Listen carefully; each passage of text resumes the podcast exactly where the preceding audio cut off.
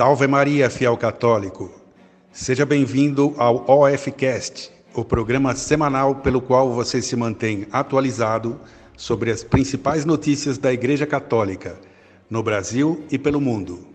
Neste episódio trataremos muito especialmente sobre uma notícia realmente muito, muito importante. Você está convidado a nos acompanhar pelo nosso canal do YouTube e diretamente pelo site O Fiel Católico, além das plataformas de podcast como o Spotify. Todos os sábados, a partir das 10 horas da manhã, você tem a nossa companhia e a nossa reflexão.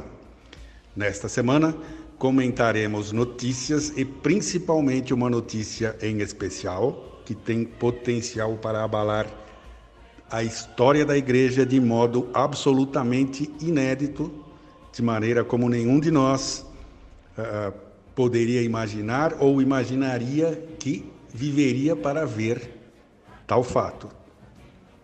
A notícia ocorreu, portanto, nesta semana que vai do dia 25 até 31 de outubro deste ano do Senhor 2020. Eu sou Henrique Sebastião e estou na companhia do professor Igor Andrade e do pesquisador Felipe Marques. Nós somos da Fraternidade Laical São Próspero. Estamos muito felizes com a sua audiência e a sua companhia. Antes de tudo, eu gostaria de convidá-los a curtir este vídeo no YouTube e a se inscreverem em nosso canal O Fiel Católico também no YouTube. Compartilhem esse vídeo em seus grupos de WhatsApp, redes sociais, comentem e compartilhem conosco as suas opiniões sobre os assuntos aqui tratados. Aceitamos também sugestões é, sobre temas e notícias para tratar nos próximos episódios. Aguardamos a sua participação. E antes de entrar na notícia principal, no fato mais importante que aconteceu esta semana, uh, um fato ocorrido que tem potencial para abalar realmente a estrutura da igreja tal como a conhecemos hoje e que todos já, já saberão a essa altura do que se trata. Antes de falar disso, antes de entrar nesse assunto, aqui com os meus colegas de podcast e irmãos em Cristo, eu quero falar rapidamente sobre uma outra notícia também muito importante que nos chegou esta semana e que está relacionada com nossos também irmãos em Cristo e parceiros do Centro Dom Bosco. Vamos então à primeira notícia, que é a derrota das vadias. Não, eu estou confundindo aqui, porque são movimentos similares, são movimentos que têm as mesmas pautas, né? Aquele da Marcha das Vadias e esse das católicas falsas, né? falsas católicas, dói falar católicas, né? porque não são, nunca foram. Mas esse que, que criminosamente é, é, assumiu esse nome católicas pelo direito de decidir. Então são movimentos é, iguais, similares, irmão, é, irmãos, né? E, e que têm as mesmas pautas. São movimentos feministas, revolucionários dentro da igreja. Não dentro da igreja, mas que tentam infiltrar-se na igreja, esse nome foi escolhido justamente por isso para confundir os católicos, para fazer pensar que, poxa, mas tem lá um grupo de católicas, de pessoas que são católicas e são a favor do aborto, como é que faz? Bem, elas acabaram de perder o direito a, a continuar mentindo, a continuar confundindo, a continuar é, é, agindo assim desonestamente uh, semeando confusão no seio da Igreja Católica entre os fiéis católicos. Então, viva Cristo Rei, Centro Dom Bosco, parabéns. Nós os felicitamos como colaboradores que somos vossos e como fiéis católicos, antes de tudo, por essa vitória. Quem não está sabendo ainda é que o, um desembargador do Tribunal de Justiça do Estado de São Paulo, da segunda Câmara de Direito Privado, acolheu essa apelação, que foi justamente interposta pelo Centro Dom Bosco, né? num processo ajuizado ainda em 2018, e com isso essas uh, feministas uh, dissimuladas, mentirosas, criminosas, não poderão mais usar falsamente o nome católicas. Né? Bem, é, é, mas por que tanto radicalismo da nossa parte, né? Por que, que estamos festejando tanto, não só nós, como essa notícia está reverberando aí em diversas mídias católicas, todo mundo festejando em júbilo com essa derrota é, dessas feministas. Por quê?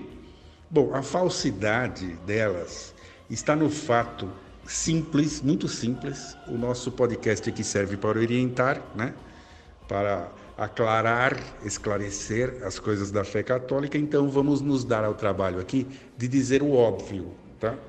Citar o fato de que a Igreja Católica, de verdade, condena com grande severidade a prática do aborto, assassinato barra aborto em qualquer caso.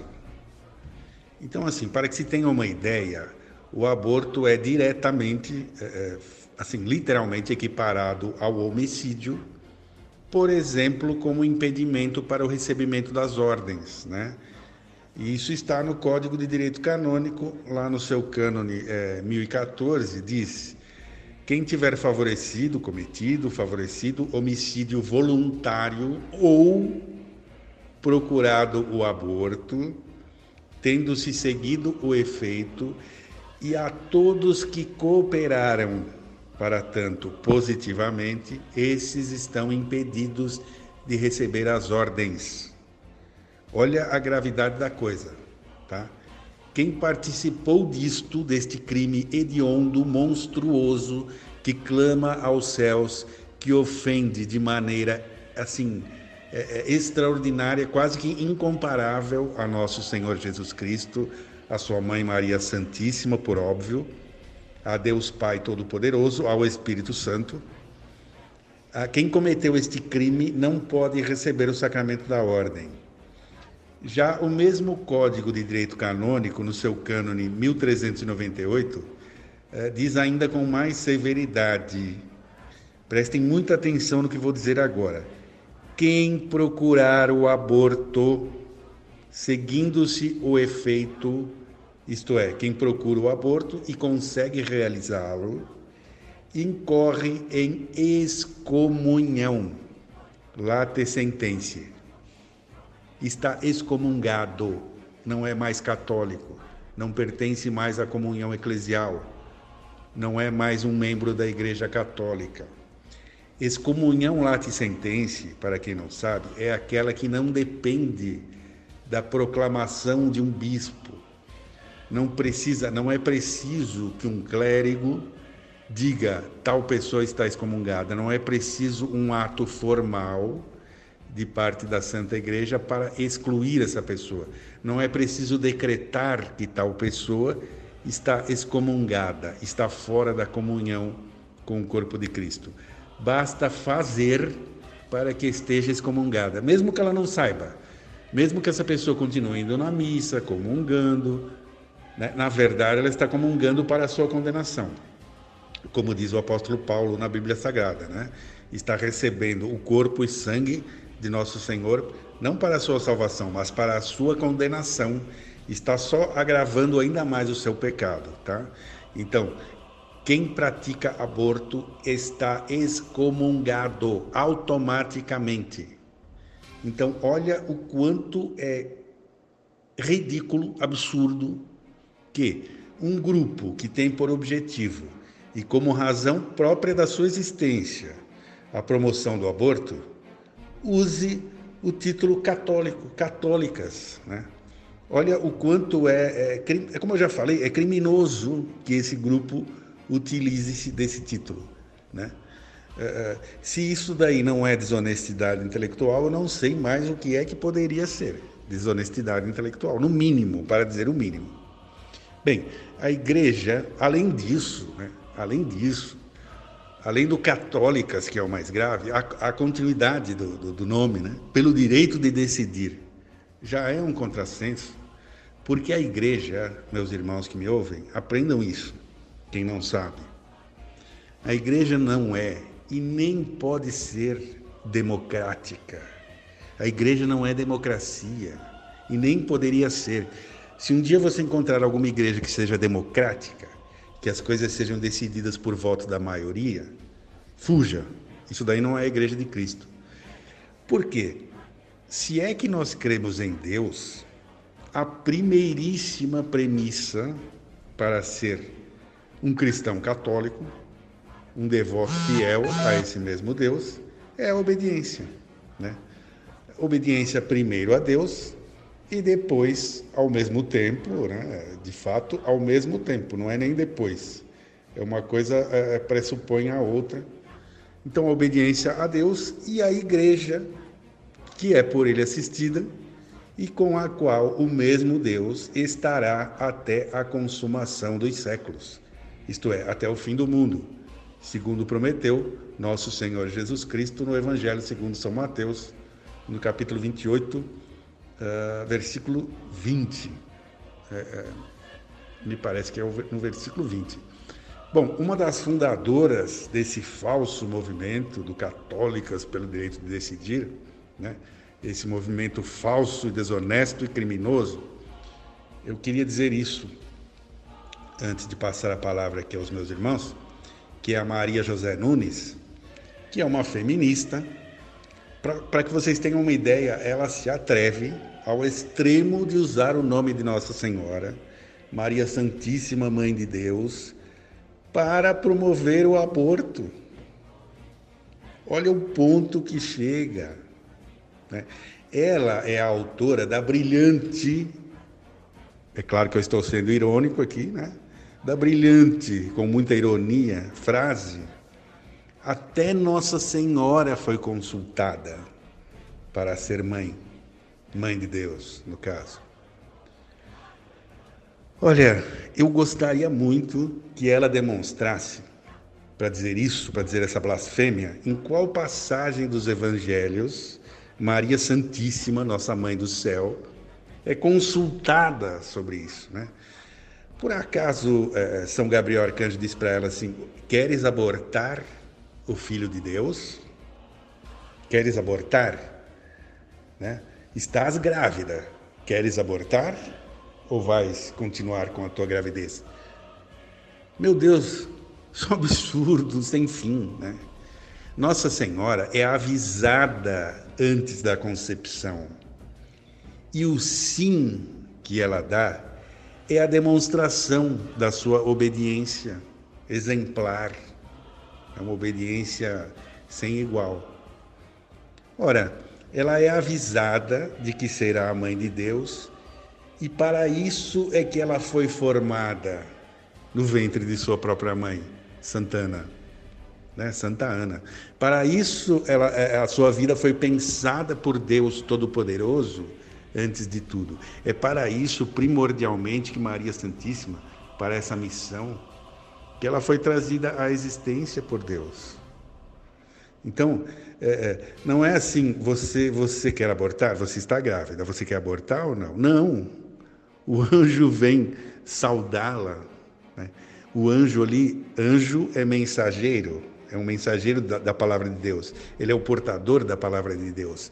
Então ali é Deus mesmo saudando Maria. Olha a grandeza dessa mulher, da mãe da igreja, né? da mulher, como chamava nosso Senhor, porque é a mulher que traz a salvação ao mundo. Então, olha essa blasfemadora da Maria José Nunes, dizendo-se católica. Né? Como é que pode, meu Deus?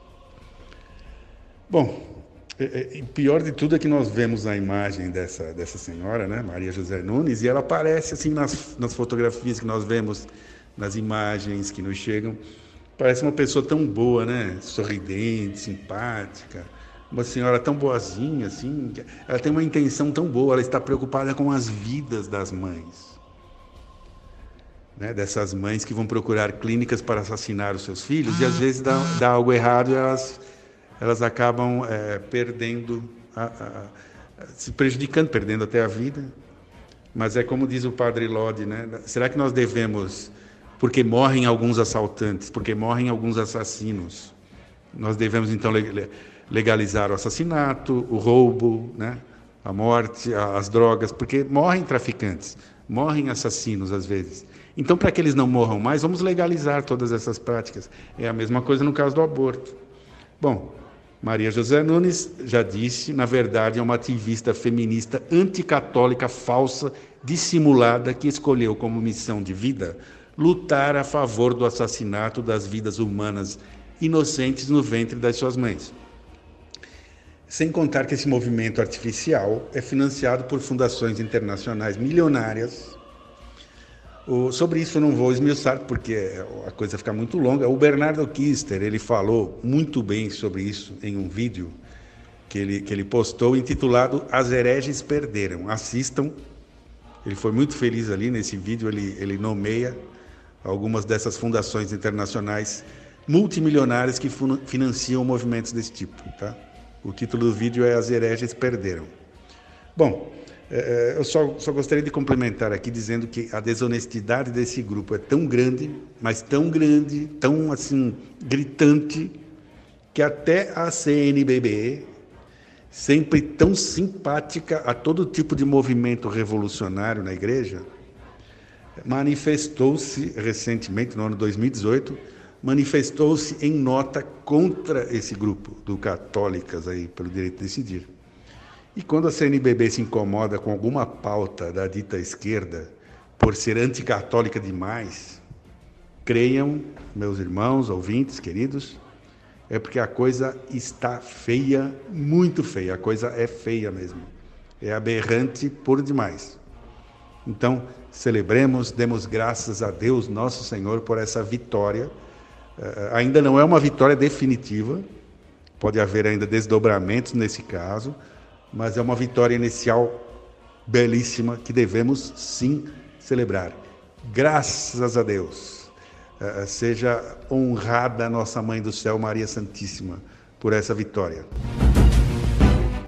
Salve Maria a todos, aqui é o professor Igor Andrade e antes de nós entrarmos ainda né, na, na, notícia principal, eu gostaria de fazer um, um adendo, porque é o seguinte, qual que é a notícia principal? A notícia principal é a fala né, recente, recentíssima, do é, Dom Viganò né, a respeito do Vaticano II, da crise na Igreja, do governo mundial e também de Sua Santidade o Papa.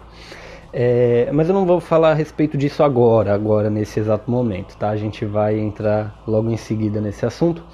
Mas eu gostaria de fazer um adendo, é, porque essa semana ocorreu que os alunos do, do curso de Teologia para Leigos mandaram para nós é, uma notícia que estava circulando, né, que falava a respeito de uma carta do, de Sua Santidade o Papa é, sobre é, um, uma certa defesa do Estado laico né, e tudo mais.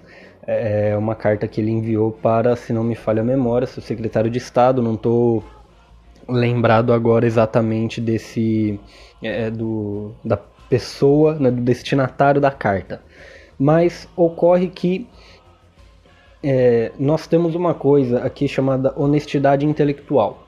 Tá? Então, o que acontece? Acontece que o Papa enviou essa carta, onde ele fala sobre uma saudável é, laicidade, por assim dizer, e a mídia vendeu isso como sendo é, como se o Papa defendesse o, o, Estado laico contra um Estado confessional.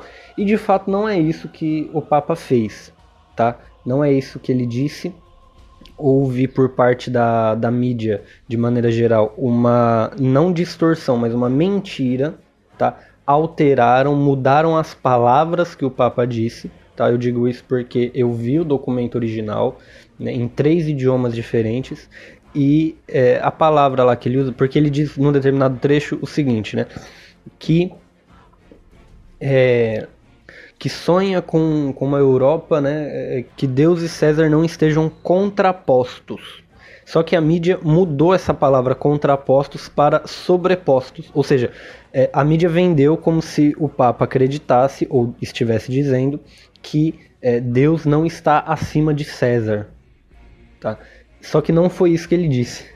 Ele disse que Deus e César não devem estar contrapostos. Ou seja, o que ele quer dizer com isso? Que o poder espiritual não, não deve estar contraposto ao poder temporal e o poder temporal não deve estar é, é, contraposto ao poder espiritual. Foi isso que ele disse, tá? Se ele tinha a intenção de dizer outra coisa, não podemos julgar. Agora, o que ele disse foi isso. Tá? Mudaram outras palavras, corromperam outras frases no mesmo parágrafo. E só que é, o meu foco como professor de filosofia é, ser, é, é ter um mínimo, pelo menos, né, de, de honestidade intelectual. Tá? Então, o que, que o Papa disse? Bom, ele disse o que está na carta no site do Vaticano. Vocês procurem a carta. Ela foi enviada, se não me falha a memória, no dia 22 de outubro Porém, aquilo que a mídia vendeu como, como sendo é, é, frase do Papa não é verdade, tá? É, isso para que vocês entendam que nós não estamos contra a sua santidade o Papa, certo? Nós estamos pela verdade, tá bom? É, São Paulo diz o seguinte, no, na, na primeira epístola aos Coríntios, capítulo 3, versículo 4, ele diz o seguinte quando entre vós um diz, eu sou de Paulo, e outro, eu sou de Apolo, não é isso um modo de pensar totalmente humano? Pois o que é Apolo? E que é Paulo? Simples servos, é por cujo intermédio abraçastes a fé, e isso conforme a medida que o Senhor repartiu a cada um deles. Eu plantei, Apolo regou, mas Deus é quem fez crescer. Assim, nem o que planta é alguma coisa, nem o que rega, mas só Deus que faz crescer. O que planta ou o que rega são iguais. Cada um receberá sua recompensa conforme o seu trabalho. É isso que São Paulo diz e, e é isso que eu é, cito e repito aqui para que vocês entendam que nós não é, é, somos simples partidários desse ou daquele. Né? Nós estamos aqui por Cristo né, que é quem faz crescer de fato, certo? Então, é, vamos aí à, à, notícia principal, tá? O nosso é, objeto, ou melhor, o nosso objetivo, né, o nosso fim é a verdade, porque também nos diz São Paulo, né? Deus não quer que ninguém se perca, mas que todos se salvem e cheguem ao conhecimento da verdade. É esse o nosso objetivo aqui com esse podcast que, na minha sincera e humilde opinião, é, é triste, tá? É, é, assim, é, não é aquilo que eu pessoalmente gostaria é, é, de ver é, sobre a, a igreja, mas é a realidade na qual nós estamos. Muito bem, vamos aí, pode dar prosseguimento aí, Henrique. Bem, dito isto, dada esta notícia inicial, que eu me sentia até na obrigação moral de comentar, de citar aqui. O fato é que eu e, e, o Igor e o Felipe tínhamos feito uma reunião de pauta prévia, como sempre fazemos, para definir quais os principais fatos da semana que mereceriam o nosso destaque e que nós é, escolheríamos para, para comentar, para, para abordar aqui. Então, e por sinal, essa semana tinha bastante coisa, tinha resistência de católicos a, a movimentos feministas é, é no, no, no, na Polônia, havia a questão da, dos ataques de muçulmanos na França, a questão da, do STF prestes a, a oficializar uma lei que nos impedirá de criticar a ideologia de gênero, né? uma campanha que está em curso e que divulgamos também, não com muita esperança de que consigamos fazer alguma coisa contra os supremos inimigos da nação, né? os supremos do STF. E, bem, tinha muita coisa importante para falar, o atentado em Nice, é, é, eu já nem me lembro mais, porque tínhamos uma lista de notícias importantes, aconteceu muita coisa essa semana. Mas, lá na, na quinta-feira, o arcebispo Viganò explodiu uma verdadeira bomba atômica, uma bomba nuclear, uma bomba H, né? foi uma coisa devastadora o vídeo que ele gravou com denúncias gravíssimas, acusações pesadíssimas contra Vaticano II, contra o Papa Francisco, contra o movimento revolucionário instalado no seio da igreja, algo que realmente ninguém, eh, ninguém esperava por isso. E, que, e, e diante dessa notícia, diante desse fato, todas as outras notícias tornaram-se pequenas, tornaram-se quase que irrelevantes. Por quê? É um cardeal, ex-núncio, eh, perdão, cardeal não, é um arcebispo, muito respeitado, muito culto, de uma cultura vasta, uh, ex-núncio apostólico dos Estados Unidos, que vem a público com acusações gravíssimas e que constituem um marco na história da igreja, na medida em que ele traz uma, alguma coisa que é absolutamente inédita, algo que até então não, não se tinha visto. Nós temos ali movimentos e ações de, de, de bispos e cardeais eh, eh, mais conservadores, fiéis à tradição, como é o caso de Dom Atanásio Schneider, Cardeal Miller, eh, o, o Cardeal Sará, Brand Miller, Cardeal Burke e alguns outros, né? Tem sempre aqueles, tem aquele grupo que tenta, que luta, que, que, que se manifesta, que faz uma crítica, que, que vai pedir ao Papa que se explique em algum momento, que solta uma nota, uma carta pública. Mas o que fez Dom Viganò agora é uma coisa absolutamente nova, inédita, não só pela gravidade das acusações dele, das denúncias, seria melhor dizer, que ele está fazendo, mas pelo fato de não se limitar a, a criticar um ou outro ponto, um ou outro escorregão do Papa Francisco, um ou outro, uma ou outra frase infeliz, como tivemos recentemente agora a questão do apoio às uniões civis de homossexuais, que foi isso mesmo que o Papa disse Teve um batalhão de choque tentando enxugar gelo, como disse alguém lá no nosso site, alguém comentou assim, né? Até quando vão continuar tentando enxugar gelo, né? Para provar que o Papa não disse o que ele disse. Ele disse isso sim. Essa foi a última polêmica assim grande, né? Agora, mais recente, ele falou em Europa laica, mas ali já é uma outra questão. Ali houve realmente uma deturpação do que ele disse, mas como já comentamos, pelo fato de não falar claramente, sempre tem polêmica em tudo o que Francisco faz, quase tudo. Mas agora a, a crítica de Dom Viganò foi muito além disso. Né? Ele extrapolou todos os limites do que nós tínhamos até então.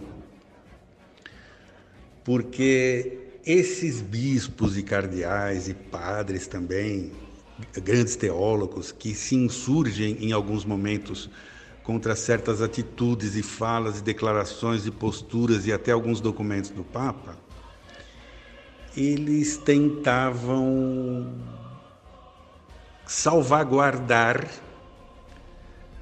a fé tradicional da igreja sem destruir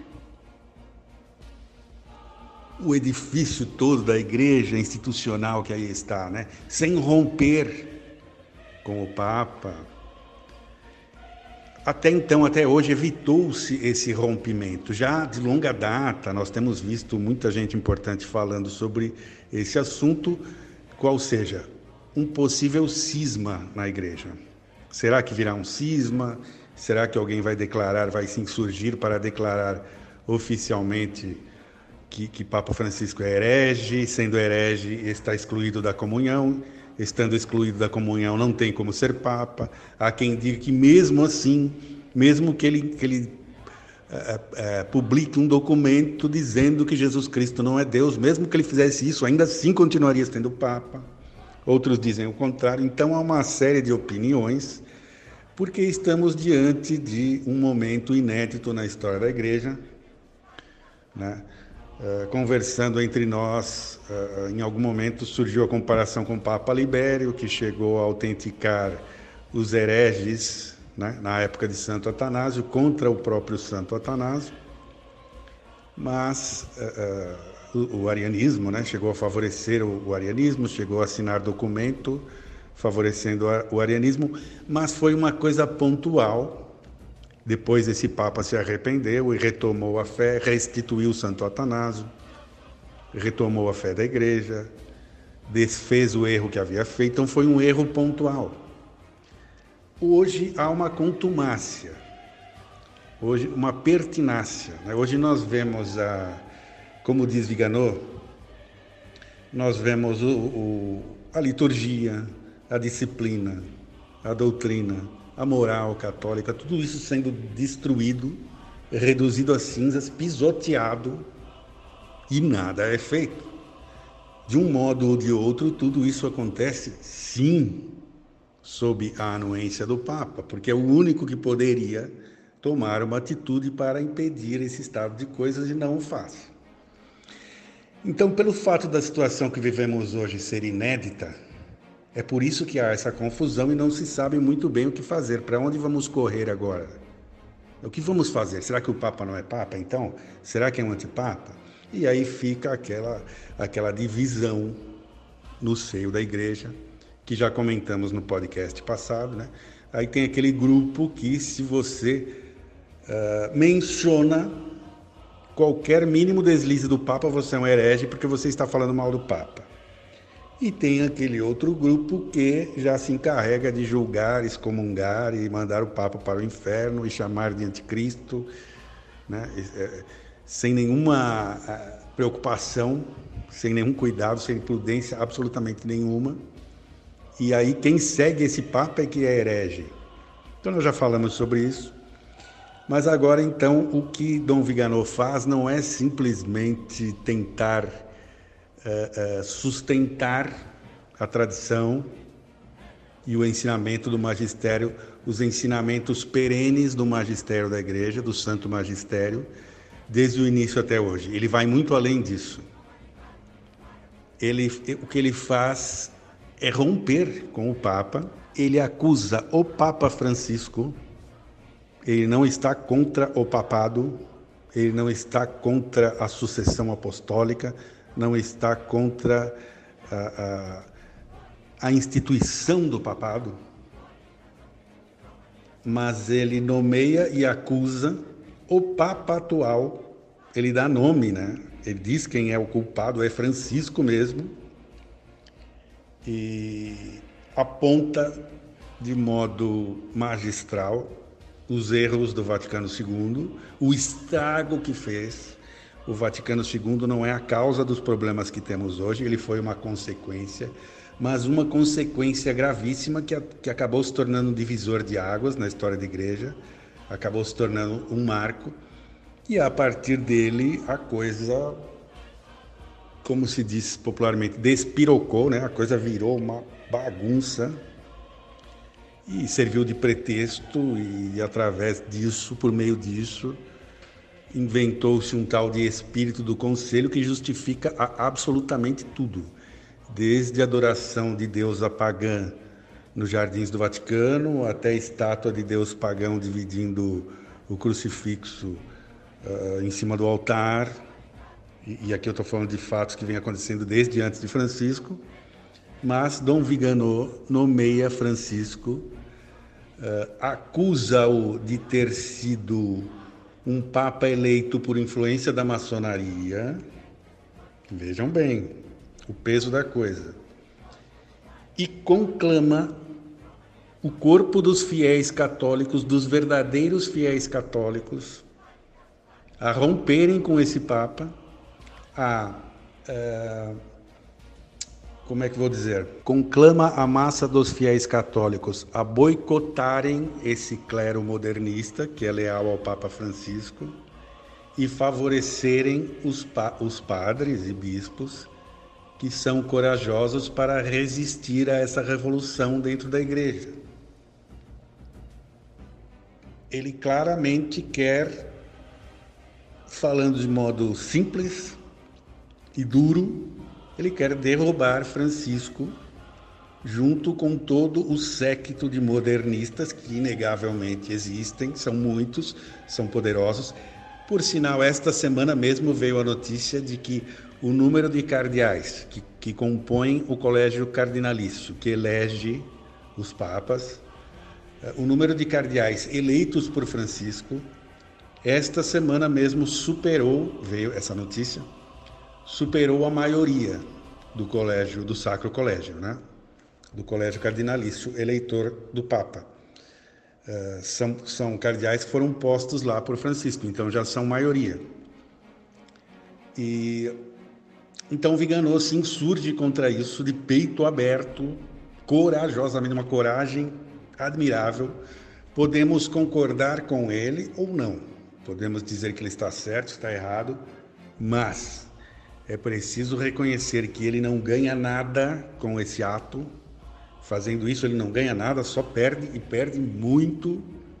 Seria muito mais cômodo ele permanecer em silêncio e, e em obediência silêncio obsequioso, esperar o, a barca seguir o seu rumo aí, sacudida pela, pelas ondas violentas dessa tempestade que estamos atravessando. Então, no mínimo, precisamos reconhecer que ele foi muito corajoso, não ganha nada com isso e claramente está fazendo isso por fé, porque ele tem fé, ele está obedecendo à sua consciência e tentando ser fiel a nosso Senhor Jesus Cristo e as explicações que ele dá para que essa crise toda seja possível no seio da igreja são bastante bem fundamentadas. Eu recomendo a todos que ouçam esse vídeo com muita atenção ou leiam o, o conteúdo da carta na íntegra que nós publicamos no, no Fiel Católico, no site O Fiel Católico. Eu particularmente prefiro por escrito porque é mais fácil de consultar, achar onde está escrito tal coisa, onde é que ele disse isso ou aquilo, mas quem prefere ouvir está lá, estão lá as duas versões. Bem, então é, é, este prelado, Dom Viganò, ele já denunciou várias vezes aos papas, não só a Francisco, também a Bento XVI, o lobby revolucionário, gay, LGBTQ, pedófilo dentro da igreja. Ele já vem fazendo isso ele é um homem corajoso. E o que nós esperamos agora, as, as primeiras reações são, são as seguintes: há um grupo que está muito alvoroçado com isso, empolgado, achando que com isso poderá vir finalmente um cisma que será bem-vindo, porque será finalmente separado assim o joio do trigo, e nós poderemos então voltar a ser católicos, esquecer as patiamamas da vida, as missas afro, missa gaúcha com churrasco ao lado da, da hóstia consagrada, e todas essas barbaridades nós poderemos deixar para trás e poderemos voltar a ser católicos, como nossos pais, como nossos avós, e deixa essa falsa igreja para trás. Mas haverá implicações gravíssimas a partir daí, porque as perseguições serão intensificadas e muito contra a verdadeira igreja se ela vier a se separar realmente da falsa igreja. E por dizer assim, é muito interessante que Dom Viganò está usando exatamente a mesma a mesma a, a expressão do grande Gustavo Corsão, que logo após o Vaticano II, lá nos primeiros anos, após esse esse furacão, né, que sacudiu a igreja, ele veio em uma série de artigos falar sobre a Igreja Católica e a outra. Ele trouxe essa visão, essa compreensão de que há uma igreja. Uh, Dom Viganò ele usa a expressão subterrânea ou a igreja é, é, profunda, mas com sentido de oculta, né? a deep igreja, que seria uma falsa igreja com aparência de igreja, que são esses homens hereges que estão lá travestidos de bispos e cardeais, é, é, no caso aí, traduzindo das palavras dele, que ele diz com muita clareza, o próprio Papa atual, e que assumiram todas as posses da igreja, os bens da igreja, o poder de influência da igreja, o poder político, o espaço físico, etc. Tomaram conta de tudo, mas não são a verdadeira igreja. Porém, a verdadeira igreja, obviamente, subsiste, sobrevive, mas hoje está assim escondida. Estamos quase que voltando aos tempos das catacumbas e a tendência é piorar. Né? Então, ele, Dom Viganò usa essa mesma, essa mesma compreensão, essa mesma visão essa mesma expressão das duas igrejas, a Igreja Católica e a outra, uma igreja falsa, que não nasceu com o Vaticano II, mas que ganhou força e apareceu e se revelou ao mundo com uma força impressionante, absurda e organizada, né? É, agindo sistematicamente após o Vaticano II. Esse assunto, meus irmãos que me ouvem agora, é um assunto muito, muito, muito amplo, muito vasto. O, a declaração de Dom Viganò tem mais de uma hora, o pronunciamento dele, e, e cada frase que ele fala, a cada cinco minutos de vídeo, daria para fazer um podcast de duas horas de comentários. Então, a partir da semana que vem, na nossa série especial sobre crise na igreja, nós abordaremos essa fala de Dom Viganò em detalhes, esmiuçando tudo o que ele disse e traduzindo em detalhes para os nossos ouvintes. Hoje estamos apresentando apenas um panorama geral, dando a notícia. Os meus irmãos aqui, Igor e Felipe, falarão com muita propriedade sobre isso. O Felipe é um pesquisador que vem estudando a história da crise na igreja já há alguns anos. Terá muito a acrescentar a esse debate. Eu, para ser honesto, espero aqui ansiosamente a fala dele agora, daqui a pouquinho. Então, vamos a eles. Isso aqui foi só uma introdução. Aguardem que nós falaremos muito mais sobre isso. Antes que o Felipe entre aqui para sua contribuição, eu vou fazer um, um apanhado geral sobre quais são os assuntos que o Dom Vigano trouxe aqui nessa sua fala, que realmente é, é, é um marco na história da igreja. Eu não lembro se houve algo semelhante. Com certeza não houve algo nesse nível tá, na história da igreja, mesmo porque é, hoje em dia um bispo solta um vídeo na internet e rapidamente esse vídeo viraliza e, e, e todo mundo fica sabendo. Antigamente não, antigamente ele tinha que escrever um tratado de teologia enviar para um monte de gente e, e para escrever demorava porque a, a, caneta não era uma caneta esferográfica, né? Era tinta, tinha que mergulhar na tinta, escrever e dar um demora pra caramba. Além disso, é, ele tinha que enviar para ser copiado por copistas e, e, depois tinha que enviar e demorava o envio. Enfim, as coisas demoravam muito antigamente, hoje em dia é tudo muito mais rápido. Então, é, é só por esse fato já é um marco. Além disso, é, é, tem tem-se a gravidade do assunto que ele traz. Mas enfim, eu vou, vou fazer o um apanhado geral aqui, o que, quais foram as minhas percepções é, é, genéricas né, sobre o que ele falou. É o seguinte, então, primeiro, o tema da palestra, que, da, da, palestra não, da, da fala dele, né? Qual que é o, o tema, o assunto, o título, né? Como a revolução do Vaticano II serve à nova ordem mundial. Então, Primeiro, é, eu vi um pessoal falando que ele desautoriza o concílio, que ele fala que o concílio é inválido e coisas do tipo. Não, ele não diz isso. Ele não diz isso, mesmo porque é, em determinado ponto ele, ele recorre a, a, Maria, mãe da igreja. Ele, diz, ele usa essa expressão, Maria, mãe da igreja. Maria, mãe da igreja é um título de Nossa Senhora dado pelo concílio. Tá? Então, é, ele não desautoriza o concílio ou diz simplesmente que o concílio não existiu e coisas do tipo. Ele não faz isso. Porém, ele diz, e isso ele diz mesmo, que o Concílio Vaticano II foi instrumentalizado pelo inimigo. qual inimigo? Bom, vejamos.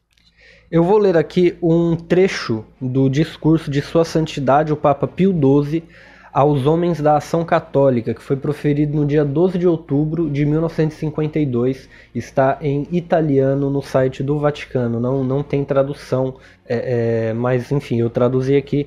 E esse trecho específico é, é bastante importante para que a gente possa entender o assunto do qual Dom Vigano fala e, e para entender também um pouco do histórico disso. Bom, é, Sua Santidade Pio XII diz o seguinte. Não nos pergunte qual é o inimigo, inimigo entre aspas, nem quais vestes usa. Isso se encontra em toda parte e no meio de todos. Pode ser violento ou sorrateiro. Nesse último século, e aqui ele está falando do século 20, 19 e 20, tentou operar a desagregação intelectual, moral e social da unidade do corpo místico de Cristo. Tem querido a natureza sem a graça, a religião sem a fé, a liberdade sem a autoridade e às vezes a, a autoridade sem a liberdade. É um inimigo que se torna sempre mais concreto, com uma falta de escrúpulos aterradora. Cristo sim, igreja não. Depois, Deus sim, Cristo não. E finalmente o grito ímpio, o grito ímpio, né? Deus está morto. Ou também nunca houve Deus, como diz o insensato no seu coração é, no, no, Antigo Testamento. Se não me falha a memória, é, é, Salmo, né? não tenho certeza agora. E eis a tentativa de edificar a estrutura do mundo sobre fundamentos que nós não hesitamos em denunciar como principais responsáveis da ameaça que paira sobre a humanidade. Uma economia sem Deus, um direito sem Deus, uma política sem Deus, ou uma política laica, por assim dizer.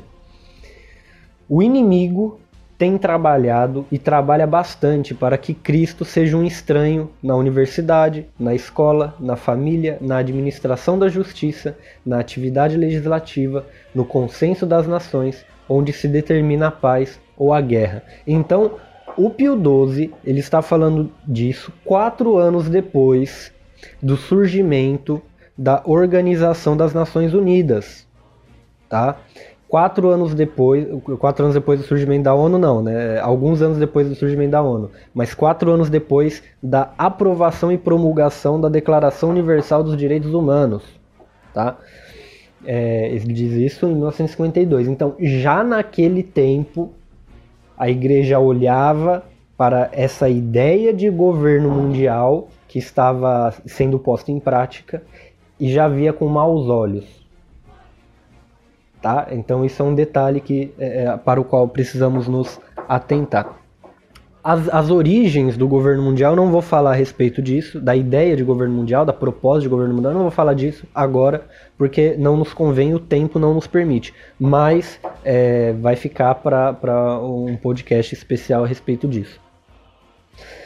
Bom, então o Dom Vigano ele faz uma relação entre o Concílio Vaticano II e a nova ordem mundial. E aqui nós vemos, nesse trecho dessa fala de, de Pio XII, que havia um interesse do inimigo em instrumentalizar a igreja para servir a essa nova ordem mundial. Então Pio XII já, ou seja, o problema já é antigo, tá? O livro que nós estamos editando da, do venerável Fulton Sheen, intitulado Religião Sem Deus, foi um livro escrito em 1928 e o Fulton Sheen já denunciava este inimigo em 1928. São Pio X também denunciava esse inimigo, inclusive ele chama de modernismo Pio X e Fulton Sheen chama de religião moderna. E se vocês lerem o livro, né, o link está aqui na descrição para apoiar os nosso, o, o nosso financiamento coletivo para esse livro, para que esse livro possa ser publicado. O link está aí na descrição. É, se você ler esse livro, você vai perceber que o modernismo é uma religião paralela, que naquela época era um, um, deep state, por assim dizer, né? Aquilo que Dom Vigano fala, né? A deep igreja, né? É uma é, é uma, uma coisa paralela e subterrânea, por assim dizer. E, bom, ele descreve dessa forma São Pio X fala, apontava, acusava, mostrava que isso era real. São Pio XI também, é, São Pio XI não, não foi canonizado ainda, mas Pio XI também, Pio XII também. Ou seja, é um problema muito anterior ao Vaticano II. Porém, o Vaticano II foi instrumentalizado para levar a cabo esse projeto de poder. Então, isso é o que Dom Vigano fala, esse é o assunto da palestra e é isso que ele prova da palestra não, da conferência, né? É, e é isso que ele prova na sua fala. Então, ele diz que a atual igreja, no, do ponto de vista da estrutura humana, tem um papel no estabelecimento do governo mundial. Ela tem um papel, claro, no estabelecimento desse governo. O clero revolucionário é pequeno em número, mas é poderoso. E aqui vai uma ponte para um outro assunto, né?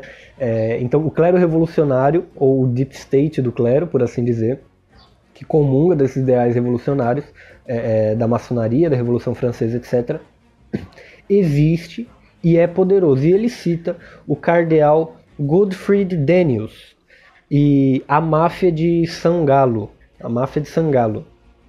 Né? O que para algumas pessoas deve soar como teoria da conspiração, mas hoje vem à luz. Porque, como diz é, é, Cristo no Evangelho de São Marcos, capítulo 4, versículo 22, nada há oculto que não deva ser descoberto. Nada há de secreto que não deva ser publicado.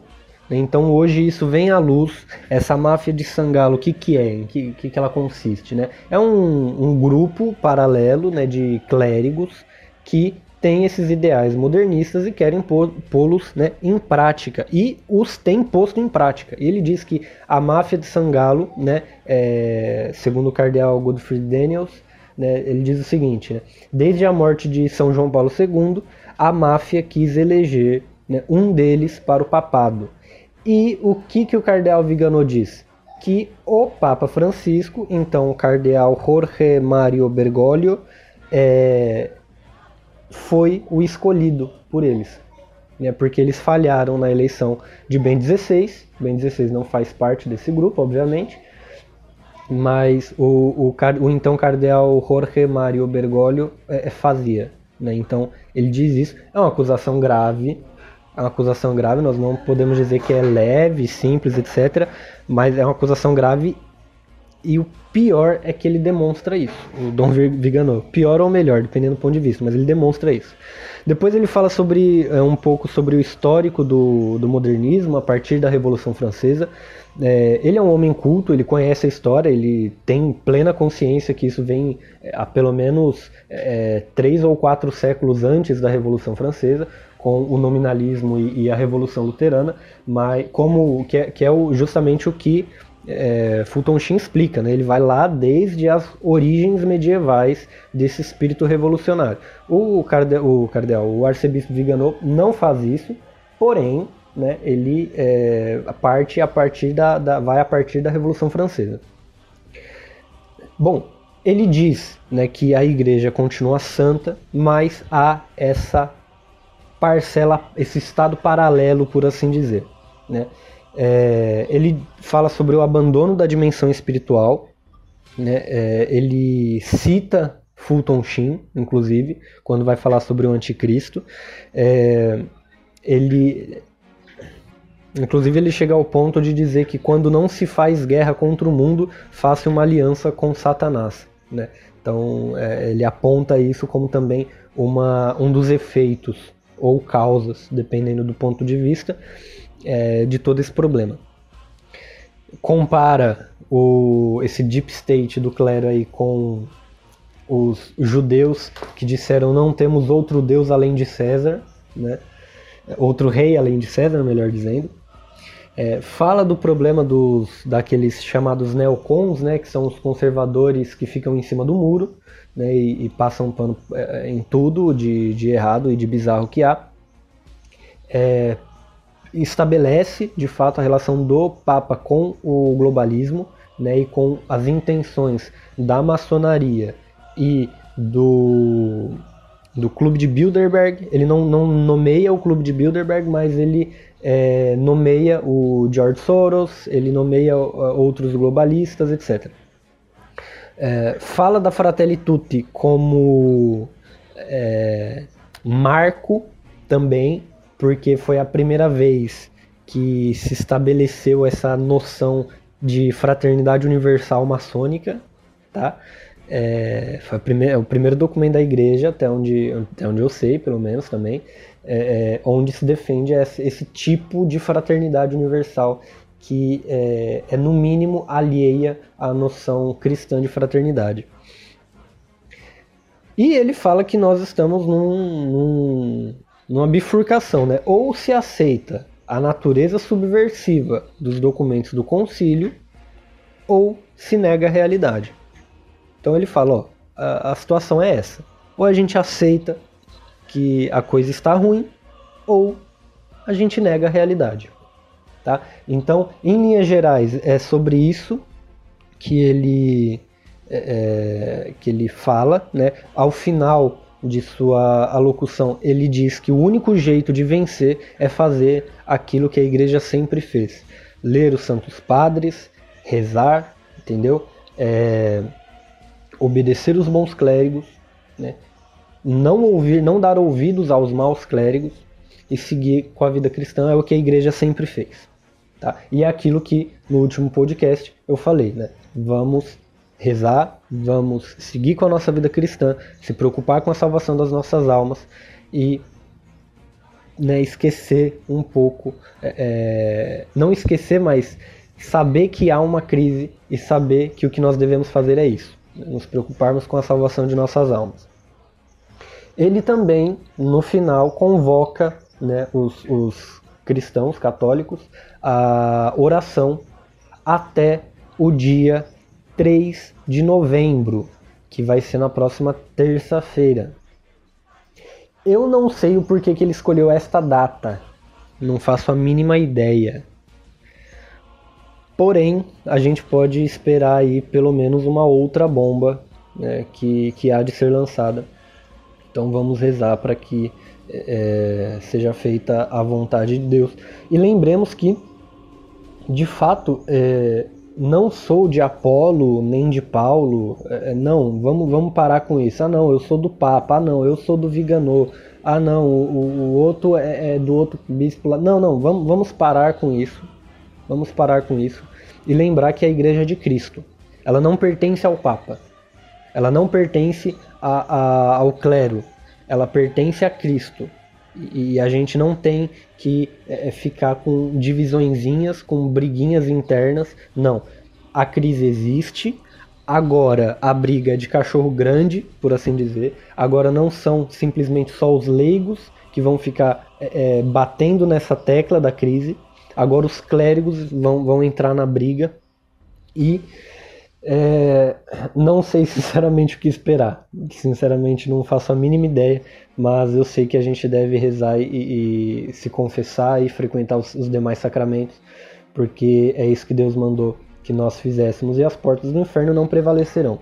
Tá?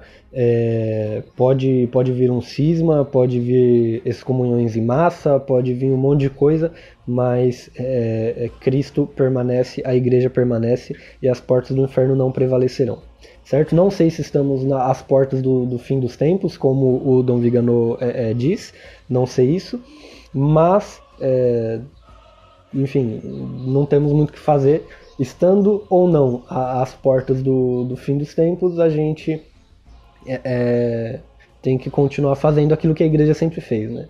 Oração, penitência, é, sacramentos e é isso, certo? Agora eu vou deixar o Felipe falar, porque ele vai falar muito melhor que eu acerca desses problemas e, e dos documentos que, que foram citados e que servem para entender melhor os problemas.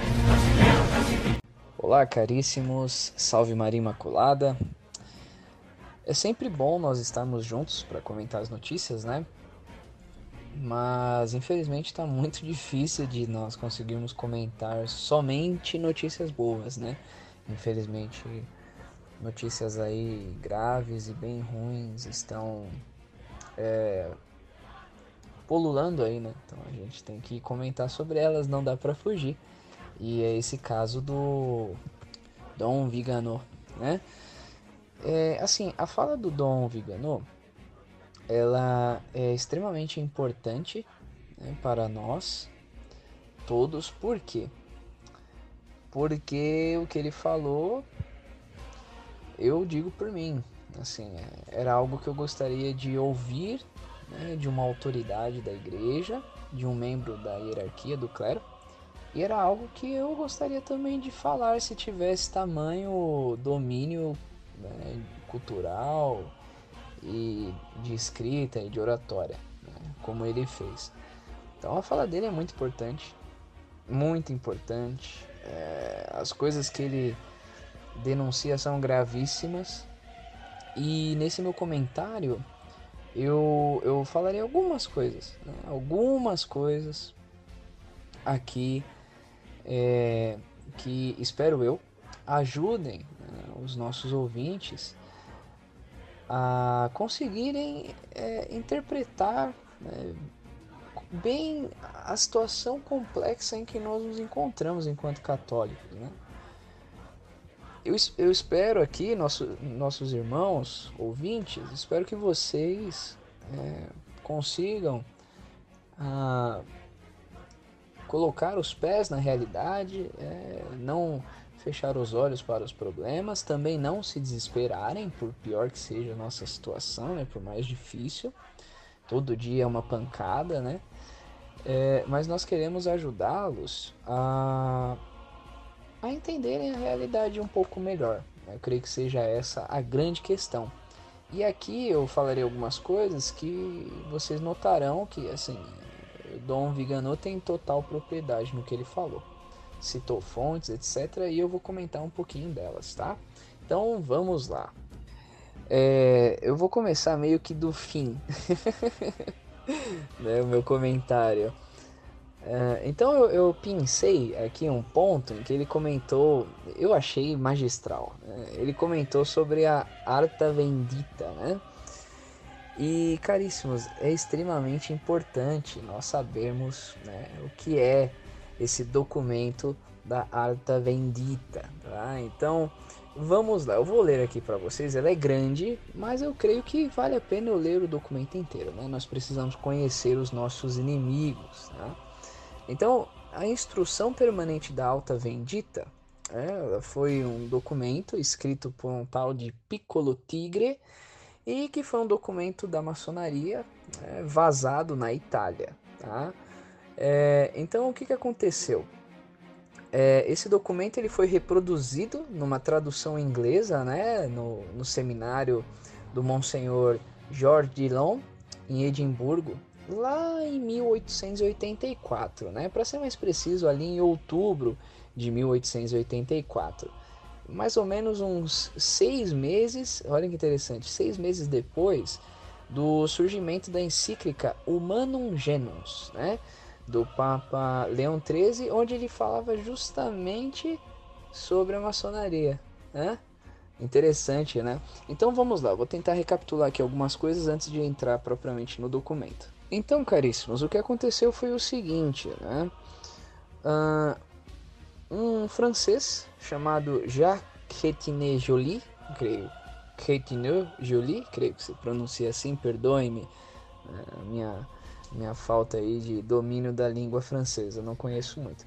Mas, né, então, acho que deu para entender, né? O francês Jacques Retiné Joly é, era um pesquisador, né, um grande escritor, e lá no ano né, de 1846, né, ele publicou uma história é, dos jesuítas em seis volumes, chamada A História Religiosa, Política e Literária da Companhia de Jesus. Né? Então, isso em 1846. Então, ele foi ganhando fama, etc, etc. E em 1859, com a aprovação e o incentivo do Papa Pio IX, ele publicou aquele que cremos que seja o livro mais importante que ele já publicou, que se chama A Igreja Romana em Face da Revolução. É, então, incrível, o nome já assusta. Né? Caramba, como assim? Já naquele tempo, 1859? É. Então vejam que os nossos problemas não vêm de hoje, né? não vêm de hoje, já vem há, há séculos aí. Então, nessa obra, né, ele, ele afirmava que as sociedades secretas anticatólicas, elas não atacariam mais a igreja a partir do exterior, mas atacariam a partir de dentro.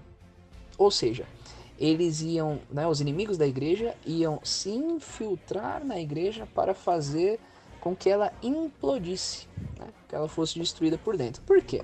Eles notaram que atacando de fora, é, a única coisa que eles faziam era criar mártires mais católicos e fortalecer cada vez mais a igreja católica.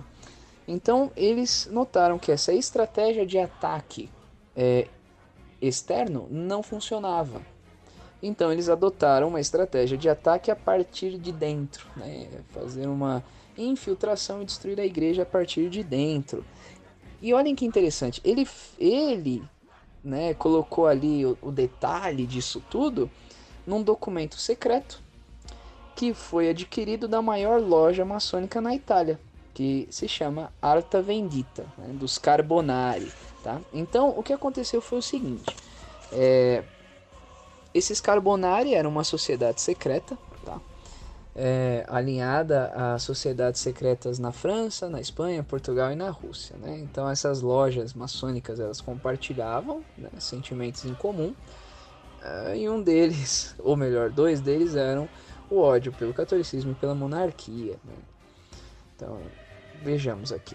Uh, os Carbonari eles tinham, né? Eu estou consultando algumas fontes aqui, tá? Então os Carbonari italianos eles tinham uma postura de ódio singular, é, especial, porque o principal monarca italiano naquela época né, era também o Papa Católico. Né? Então reunia em uma única pessoa é, duas coisas que eles odiavam. Tá? Então uh, o Papa Pio IX, em 1846, escreveu a encíclica Qui Pluribus, que atacava diretamente né, a crescente influência dos Carbonari. Né?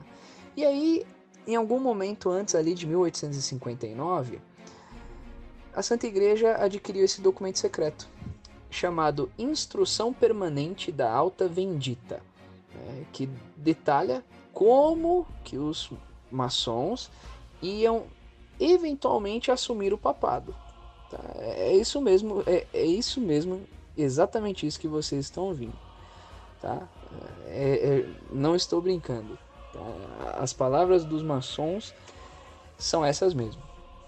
E eu vou agora ler a Alta Vendita né, para vocês. É grande, mas creio que vale a pena fazer a leitura dela e disponibilizá-la a vocês aqui. Eu peço desculpas aqui ao Felipe pela minha pequena intromissão mas é o seguinte, é, eu gostaria de falar um pouco a respeito da Revolução Italiana da, de unificação, porque ela é, é assim, inteiramente ignorada né, pela, pelas pessoas de maneira geral, é, o que prejudica o entendimento de, do, do, assunto, do objeto né, do qual nós estamos tratando aqui, né, que, o, que o Felipe está falando. Então, é, resumidamente, né, o que, como que funcionava a Itália em meados do século XIX? A Itália, ela, desde a queda do Império Romano, ela não era um, uma unidade, não tinha uma unidade de governo como, por exemplo, é, é, Espanha, Portugal, é, é Navarra, que depois foi integrado à Espanha, mas França, é, os estados alemães, a Áustria, não. A Itália ela era subdividida em pequenas monarquias, condados, ducados, principados, eram pequenas monarquias. E o Papa ele era o único, é, o maior rei da Itália, por assim dizer. Né? Então é, havia o dos três grandes reinos da Itália era os Estados Pontifícios, que é cujo rei era o Papa, o, o reino de Nápoles e o reino da Sicília, tá? Que de vez em quando era um único reino, de vez em quando eram, eram dois diferentes. Então, o que, que os Carbonari fizeram? Os, os Carbonari que eram, não são exatamente maçons, mas foram integrados pela maçonaria depois, mas era uma sociedade secreta que era muito comum é, é, naquela época. Então, o que os Carbonari fizeram? Eles começaram a revolução de unificação, né, com a ajuda do Giuseppe Garibaldi e tantos outros. E os Carbonari, eles tinham um especial ódio pela igreja, porque aquilo que na França aconteceu né, é, por meio da Revolução Francesa, os Carbonari fizeram acontecer na Itália é, de maneira tão sangrenta quanto na França, tá? Então eu falei no podcast passado e, e repito, né? Só na Sicília morreram mais pessoas é, é, durante um, alguns meses de guerra do que em todo o resto da Itália. Por quê? Porque eram os, os briganti, né, que eram os católicos e monarquistas, é, que lutavam pelo rei da Sicília. E é, os Carbonari iam lá e matavam todo mundo, e eles só deixavam de lutar depois de morto mesmo, eles não, não se rendiam. E tanto que até hoje é, na Itália há uma, uma desavença, um preconceito mútuo entre os italianos do norte e os italianos do sul. Por quê? Porque é, a cultura, a formação cultural do povo italiano não é una. Não é una, nem a língua é una. Né? O italiano que se fala hoje em dia é o italiano é, da região da Toscana, é um dialeto da Toscana. Né? Então, em cada região da Itália se falava um idioma próprio, um dialeto próprio, e, e havia muita diferença entre é, o italiano que era falado no norte e o italiano que era falado no sul. Então, até hoje, essa diferença há um preconceito mais ou menos parecido com o preconceito que, é, sei lá, os, os paulistas têm com, com os, os cariocas, né? Há um preconceito muito semelhante.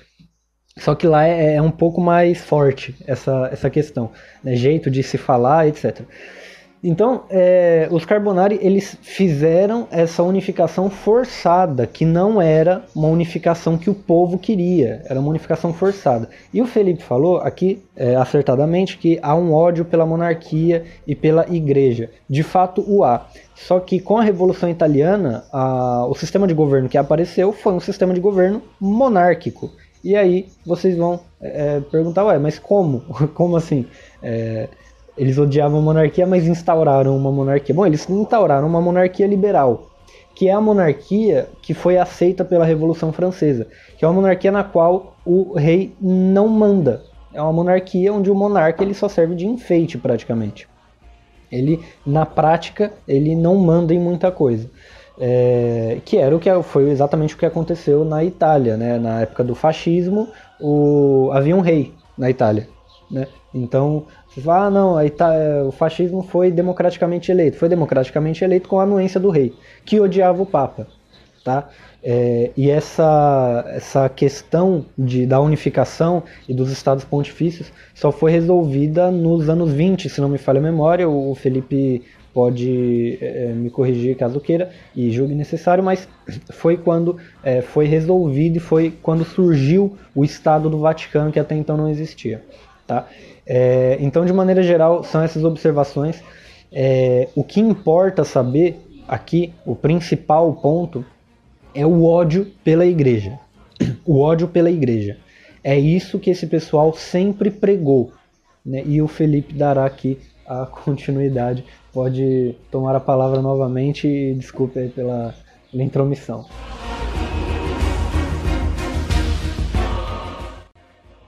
Instrução permanente da Alta Vendita. Desde quando estabelecemos a nós mesmos como um corpo de ação e que a ordem começou a reinar no seio da loja mais distante, como naquela mais próxima do centro de ação, há um pensamento que tem profundamente ocupado os homens que aspiram à regeneração universal. É o pensamento da emancipação da Itália, da qual deve um dia vir a emancipação de todo o mundo, a república fraterna e a harmonia da humanidade. Esse pensamento ainda não foi dimensionado pelos nossos irmãos de além dos Alpes. Eles acreditam que a Itália revolucionária pode somente conspirar na sombra, apunhalar alguns policiais ou traidores e tranquilamente passar pelo jugo dos acontecimentos que tem lugar além dos Alpes para a Itália, mas sem a Itália. Esse erro tem sido fatal para nós em muitas ocasiões. não é necessário combatê-lo com frases, as quais iriam apenas propagá-lo. É necessário matá-lo pelos fatos. Assim, entre os cuidados que tem o privilégio de agitar as mentes dos mais vigorosos de nossas lojas, há um que nós jamais devemos esquecer. O papado sempre exerceu uma ação decisiva sobre os assuntos da Itália, pelas mãos, pelas vozes, pelas penas, pelos corações de seus inumeráveis bispos, padres, monges, freiras e pessoas de todos os cantos, o papado encontra devoção sem fim, pronta para o martírio, e some-se a isso, ao entusiasmo. Em todo lugar, quando quer que lhe agrade convocá-los, ele tem amigos prontos para morrer ou perder tudo por sua causa. Essa é uma influência imensa que somente os papas foram capazes de apreciar em seu pleno poder, e ainda assim eles a usaram apenas em certa medida. Hoje está fora de questão reconstituir para nós mesmos esse poder, cujo prestígio está no momento enfraquecido. Nosso fim principal é aquele de Voltaire e da Revolução Francesa, a destruição definitiva do catolicismo e mesmo da ideia cristã a qual, se deixada incólume sobre as ruínas de Roma, será a ressuscitação do cristianismo posteriormente. Entretanto, para atingir esse resultado mais seguramente, ao invés de nos prepararmos com alegria de coração para reveses que adiam indefinidamente ou comprometem por décadas o sucesso de uma boa causa, nós não devemos dar atenção a esses franceses fanfarrões, esses alemães taciturnos, esses ingleses melancólicos todos os quais imaginam que podem matar o catolicismo agora com uma música impura, depois com uma dedução ilógica. Em outro momento, com um sarcasmo contrabandeado, como os algodões da Grã-Bretanha. O catolicismo ele tem uma vida muito mais, muito mais tenaz do que isso. Ele viu os adversários mais implacáveis, mais terríveis e frequentemente teve o prazer maligno de lançar água benta sobre as tumbas dos mais enfurecidos. Permitamos então a nossos irmãos desses países que se entreguem à intemperância estéril de seu zelo anticatólico. Que eles até zombem de nossas Madonas e nossa devoção aparente. Com esse passaporte, nós podemos conspirar o quanto quisermos e chegar pouco a pouco ao fim que temos em vista. Agora, o papado tem sido, por 17 séculos, inerente à história da Itália a Itália não pode respirar ou se mover sem a permissão do Supremo Pastor. Com ele, ela tem os 100 braços de Briareau. Sem ele, ela está condenada a uma impotência lastimável. Ela nada faz além de fomentar divisões, fazer irromper ódios e manifestar hostilidades desde a maior corrente montanhosa dos Alpes até o menor dos Apeninos. Nós não podemos desejar tal estado de coisas. É necessário então procurar um remédio para essa situação e o remédio foi encontrado. O Papa, seja ele quem for, jamais virá para as sociedades secretas.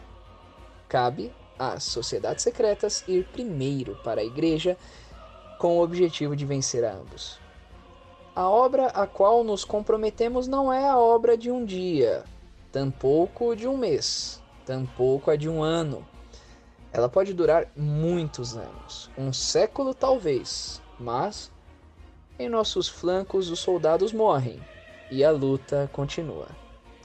Nós não queremos conquistar os papas para a nossa causa, fazê-los neófitos de nossos princípios e propagadores de nossas ideias.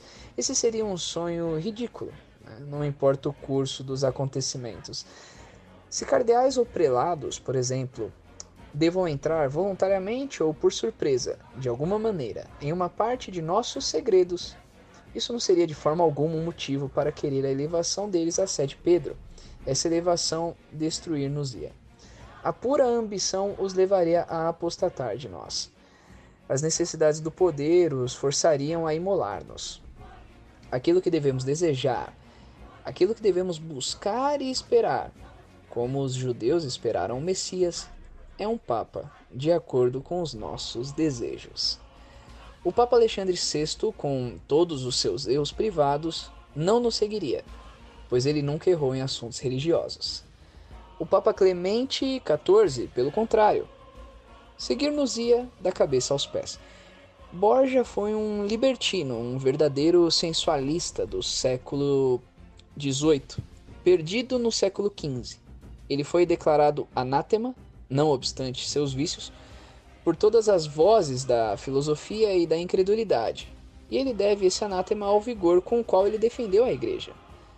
Ganganelli, atando mãos e pés, entregou-se aos ministros dos Bourbons, que o fizeram receoso, e aos incrédulos que celebraram sua tolerância, e ele se tornou um grande papa. Ele está quase na mesma condição necessária para que encontremos outro, se isso ainda for possível. Com isso, nós devemos marchar mais seguramente para o ataque à igreja do que com os panfletos de nossos irmãos na França, ou mesmo do que com outro da Inglaterra. Quereis saber a razão? É porque com isso nós não deveremos mais precisar do vinagre de Aníbal, da pólvora do canhão, nem mesmo de nossos braços. Nós temos o pequeno dedo do sucessor de São Pedro engajado na trama, e esse pequeno dedo é de maior valia para a nossa cruzada do que todos os inocêncios, os urbanos e os São Bernardos do cristianismo. Não duvidamos que devemos chegar ao supremo fim de todos os nossos esforços. Mas quando? Mas como? O desconhecido ainda não se manifestou. Contudo, como nada deverá nos separar do plano traçado. Como, pelo contrário, todas as coisas devem tender a ele, como se o sucesso fosse coroar o trabalho escassamente rascunhado amanhã.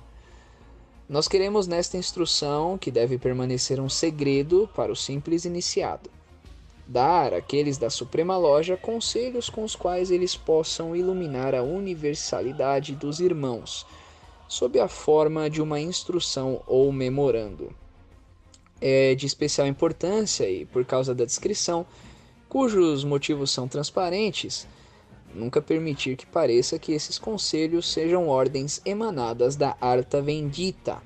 O clero está tão exposto ao risco por isso que se pode, na presente hora, permitir-se brincar com isso, como com um desses pequenos negócios ou desses pequenos príncipes, sobre os quais basta um sopro para fazê-los desaparecer. Pouco pode ser feito em relação àqueles cardeais velhos ou com aqueles prelados cujo caráter é muito bem resolvido. É necessário deixá-los como os encontramos, incorrigíveis, na escola de Consalvi, e retirar das nossas revistas de popularidade ou impopularidade as armas que tornarão útil ou ridículo o poder nas mãos deles. Uma palavra que alguém possa habilmente inventar dispondo-se dos meios para espalhá-la, espalhá-la, perdão, espalhá-la entre certas honrosas famílias escolhidas, pelas quais ela desça para os cafés e dos cafés para as ruas, uma palavra pode às vezes matar um homem.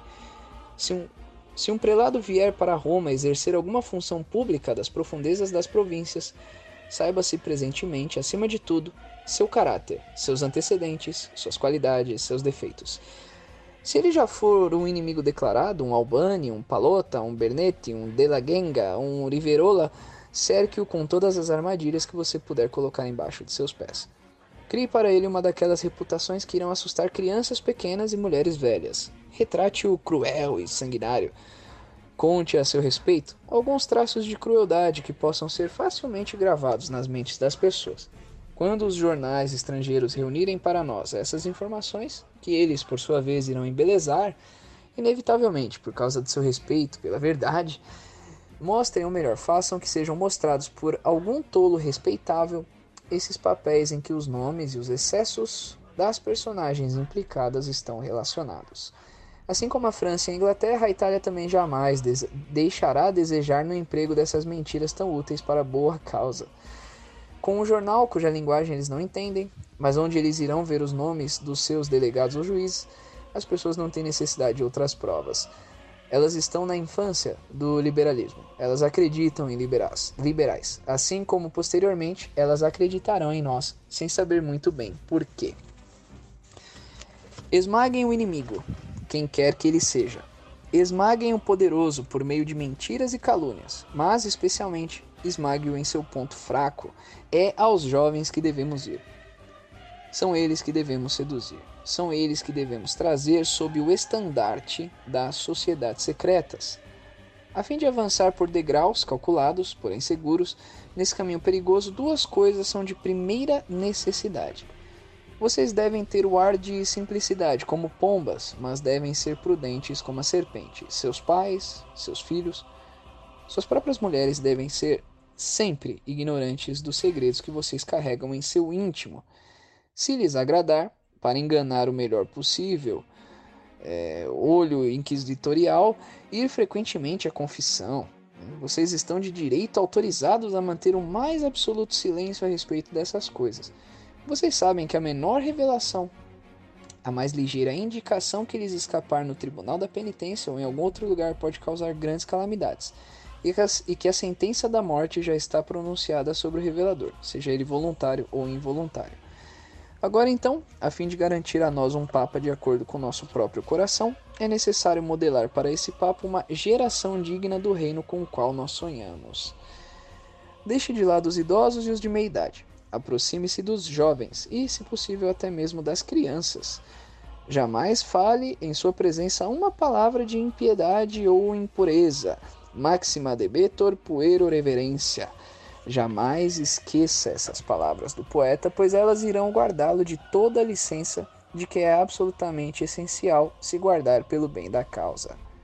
A fim de colher lucros nas casas de cada família, a fim de dar a si mesmo o direito de asilo no coração doméstico, você deve se apresentar a si mesmo com toda a aparência de um homem grave e moral uma vez estabelecida sua reputação nos colégios, nos ginásios, nas universidades e nos seminários, uma vez que tenha conquistado a confiança de professores e estudantes, haja para que aqueles que estão principalmente engajados no estado eclesiástico amem procurar a sua conversa. Alimente suas almas com os esplendores da antiga Roma papal. Há sempre no íntimo do coração italiano um pesar pela Roma republicana excite, inflame essas naturezas tão cheias de calor e de fogo patriótico. Ofereça-lhes primeiro, mas sempre em segredo, livros inofensivos, poesia resplandecente com ênfases nacionais. Então, pouco a pouco, você levará seus discípulos ao ponto de cozimento desejado. Quando, sobre todos os pontos do estado eclesiástico de uma vez, esse trabalho diário tiver espalhado nossas ideias como a luz, então você será capaz de apreciar a sabedoria do conselho que norteia nossa iniciativa. Acontecimentos que, em nossa opinião, se precipitam muito rapidamente vão necessariamente em alguns meses levar a uma intervenção da Áustria. Tolos há que, à luz de seus corações, se comprazem em lançar os outros para o meio de perigos, e enquanto isso, tolos aqui, em uma certa hora, arrastam até mesmo homens sábios. A revolução que eles preparam na Itália irá terminar apenas em infortúnios e perseguições. Nada está amadurecido, nem os homens, nem as coisas, e nada deve sê-lo ainda por um longo tempo. Mas desses mares vocês podem facilmente extrair uma nova corda e fazê-la vibrar nos corações do clero jovem. Esse é o ódio pelo estrangeiro. Torna o alemão ridículo e odioso até mesmo antes de sua entrada prevista. Com a ideia da supremacia pontifical, Misturem sempre as antigas memórias das guerras entre o sacerdócio e o império. Despertem as paixões latentes dos guelfos e dos gibelinos, e assim vocês obterão para si mesmos a reputação de bons católicos e puros patriotas. A reputação de um bom católico e um bom patriota abrirá o caminho para que nossas doutrinas se introduzam nos corações do clero jovem e até mesmo nos fundos dos conventos. Em alguns poucos anos, o clero jovem terá, pela força dos acontecimentos, ocupado todos os ofícios. Eles governarão, administrarão e julgarão. Eles formarão um conselho do soberano. Eles serão convocados para escolher o pontífice que irá reinar, e esse pontífice, como a maior parte dos seus contemporâneos, será necessariamente imbuído dos princípios italianos e humanitários que nós estamos prestes a pôr em circulação. É um pequeno grão de mostarda que nós plantamos na terra, mas o sol da justiça transformá-lo-á em um grande poder. E vereis um dia que rica colheita aquela pequena semente produzirá. No caminho que traçamos para nossos irmãos, há grandes obstáculos a conquistar, dificuldades de mais de um tipo para superar. Eles serão superados pela experiência e pela sabedoria. O objetivo é tão belo que nós devemos necessariamente içar ao vento todas as velas a fim de concretizá-lo. Se quiserdes revolucionar a Itália, olhai o Papa cujo perfil acabamos de descrever. Quereis estabelecer o reino dos eleitos no trono da prostituta da Babilônia? Que o clero marche sob vosso estandarte, enquanto acreditam ingenuamente que estão marchando sob o estandarte das chaves apostólicas. Quereis exterminar o último vestígio dos tiranos e opressores? Lançai vossas redes como Simão Barjona.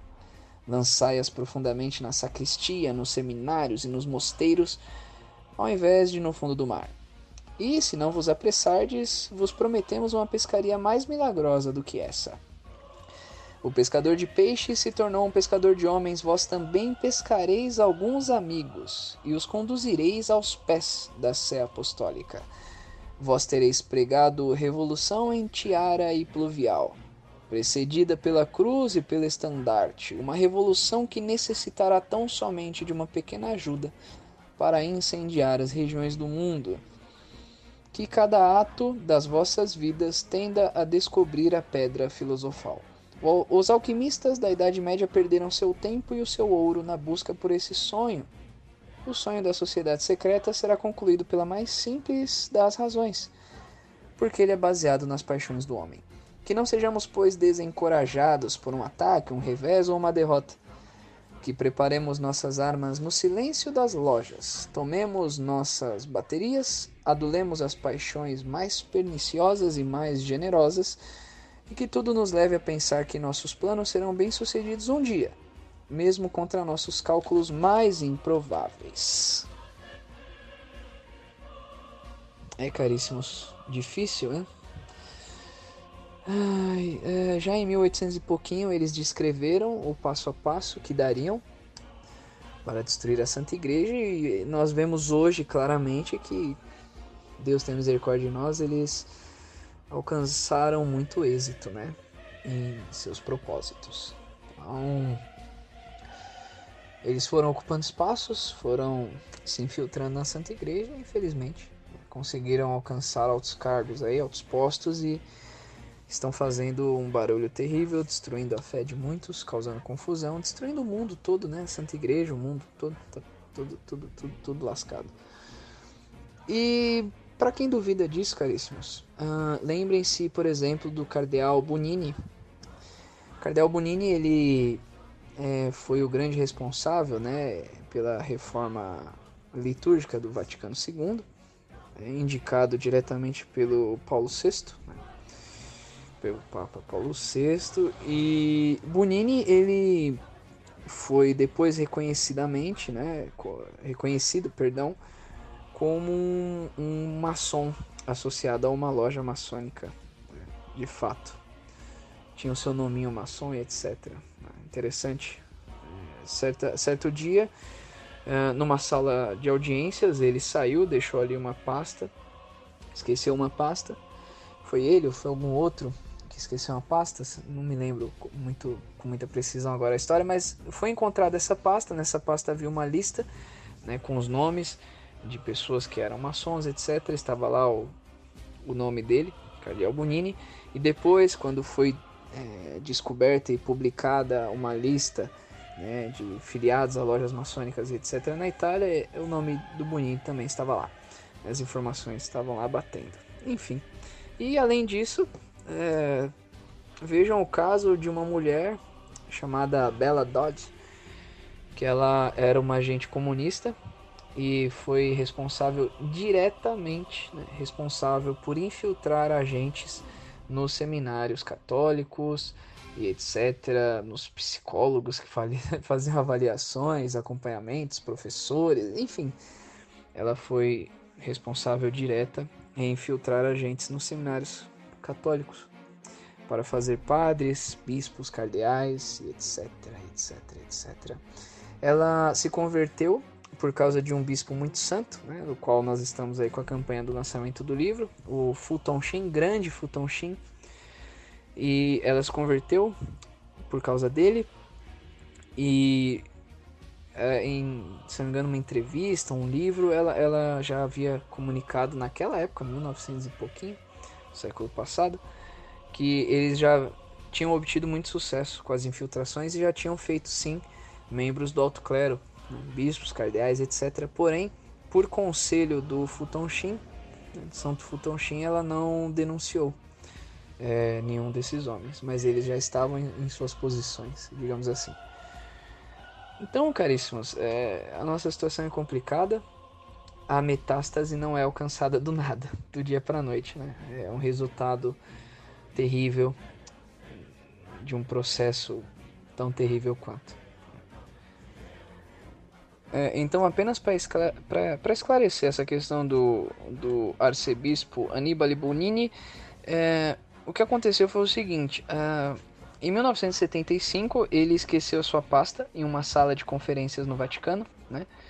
E o que aconteceu foi o seguinte: um padre dominicano descobriu essa pasta esquecida e a abriu a fim de descobrir a identidade do proprietário dela.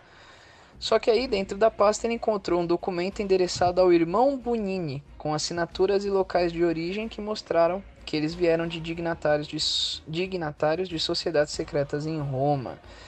Né? Isso aí se tornou um escândalo em Roma. Tal. O Papa Paulo VI foi forçado a enviar o liturgista principal dele, que era o Bunini, né? e recentemente ordenado arcebispo, para o Irã como pronúncio.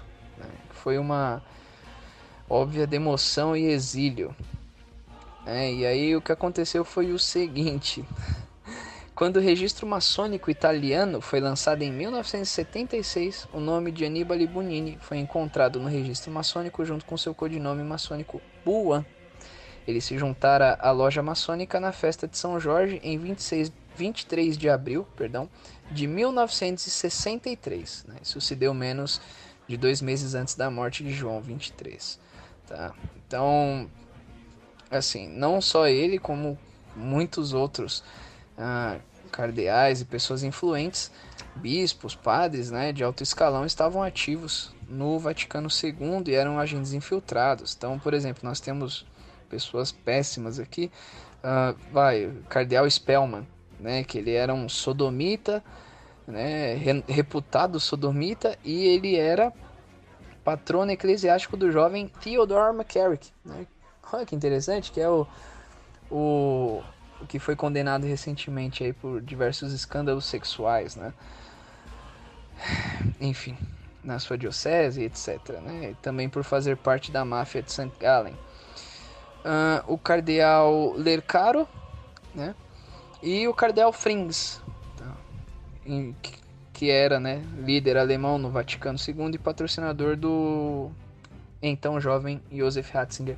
Né, são alguns dos suspeitos aí de que fossem infiltrados né, na Santa Igreja. Enfim, já que eu falei da máfia de St. Gallen, vou comentar um pouquinho a respeito dela e de como, como foi acontecendo é, essa questão do aparelhamento político é, dos conclaves, né?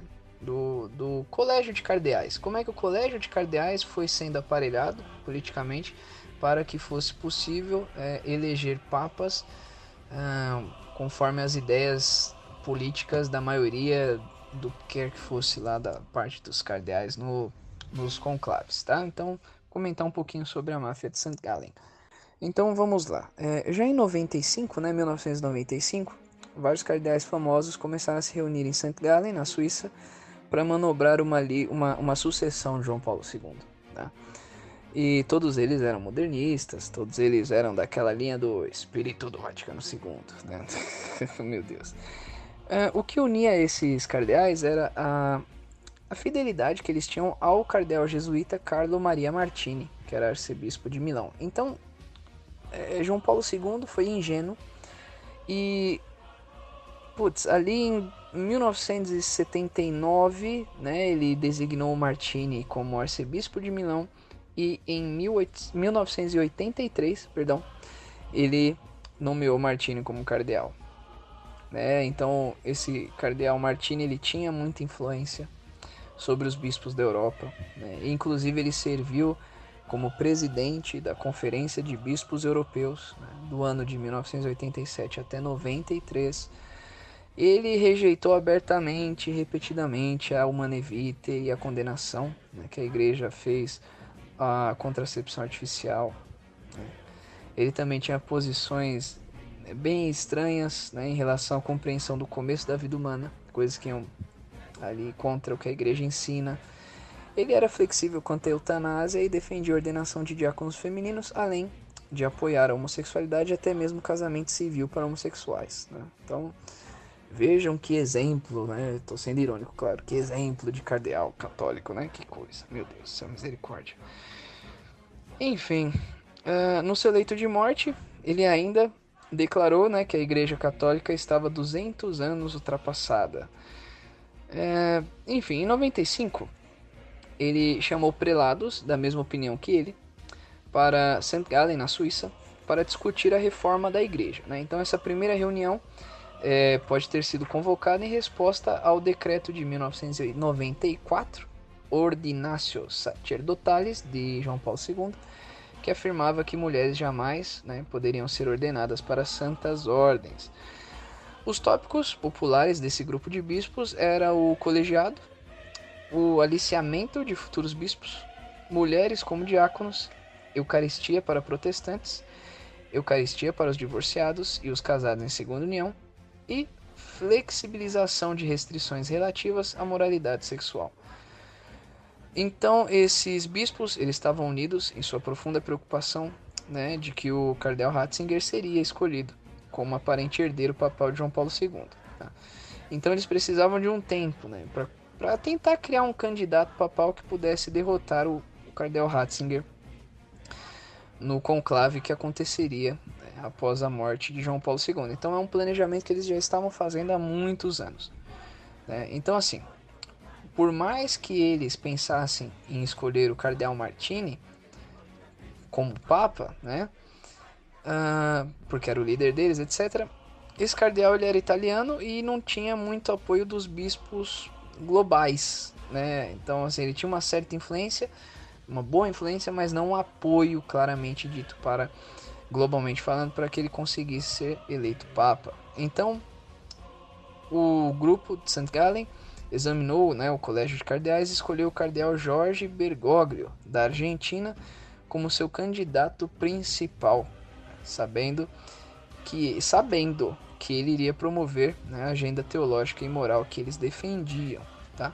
Então, uh, os membros dessa máfia né, de St. Gallen mudaram ao longo do tempo, mas os nomes revelam os prelados católicos comumente suspeitos né, ali de modernismo, etc. Tá? Então, nós temos vários aqui, o bispo suíço Ivo Führer, o italiano, né, o cardeal é, Carlo Martini, uh, o, o, cardeal belga uh, Godfrey Denius, uh, o alemão Walter Kasper, o bispo holandês Ad van Leeuwen, o alemão, o cardeal alemão Karl Lehmann, o cardeal italiano Achille Silvestrini, o cardeal inglês Basil Hume, o cardeal inglês também Cormac Murphy O'Connor, o português José Policarpo, né? enfim, são, são vários, né? são vários cardeais que estiveram aí nesse grupo. E a gente sabe da existência né, dos encontros de St. Gallen graças ao cardeal Godfrey Daniels da Bélgica, né? porque ele publicamente apoiou casamentos entre pessoas do mesmo sexo e a legalização do aborto na Bélgica. Né? E em 2010 descobriu-se que um amigo clerical de Daniels, né, o bispo Roger Van Glury, é, que o próprio Daniels consagrou como bispo, havia molestado seu próprio sobrinho né?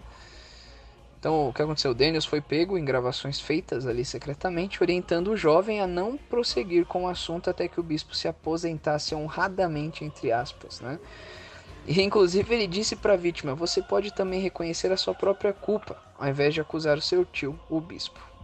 Vejam como é que como era terrível essas pessoas, né? Então esse Daniels ele descreveu os encontros de Sangalen como um círculo de amigos hospedados pelo bispo Ivo Führer, que era bispo de St. Gallen. Enfim, né? Mas uh, os biógrafos oficiais do Daniels esclarecem, né? Que a eleição do Bergoglio foi preparada em St. Gallen porque a eleição dele correspondeu aos objetivos de St. Gallen. É, disso não há dúvida nenhuma.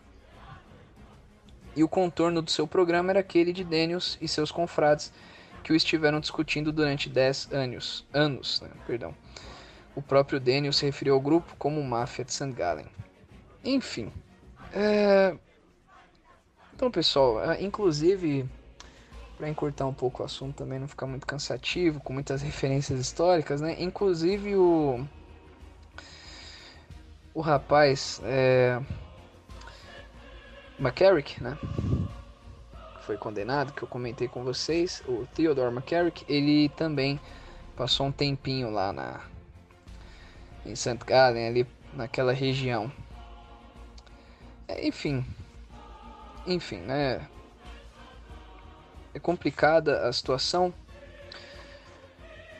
da Santa Igreja, é complicada, é, é cansativo, é um assunto cansativo. É que nem eu falei, muito, muitas referências, muitos nomes, tal, etc. Mas uh, vejam que tá tudo armado, tudo, tudo, assim, tudo foi muito planejado, tá? Eu tô, eu tô retirando essas referências aqui do livro Infiltrados, do Dr. Taylor Marshall, tá? Ele tem todas as citações, referências bibliográficas, etc, etc, etc.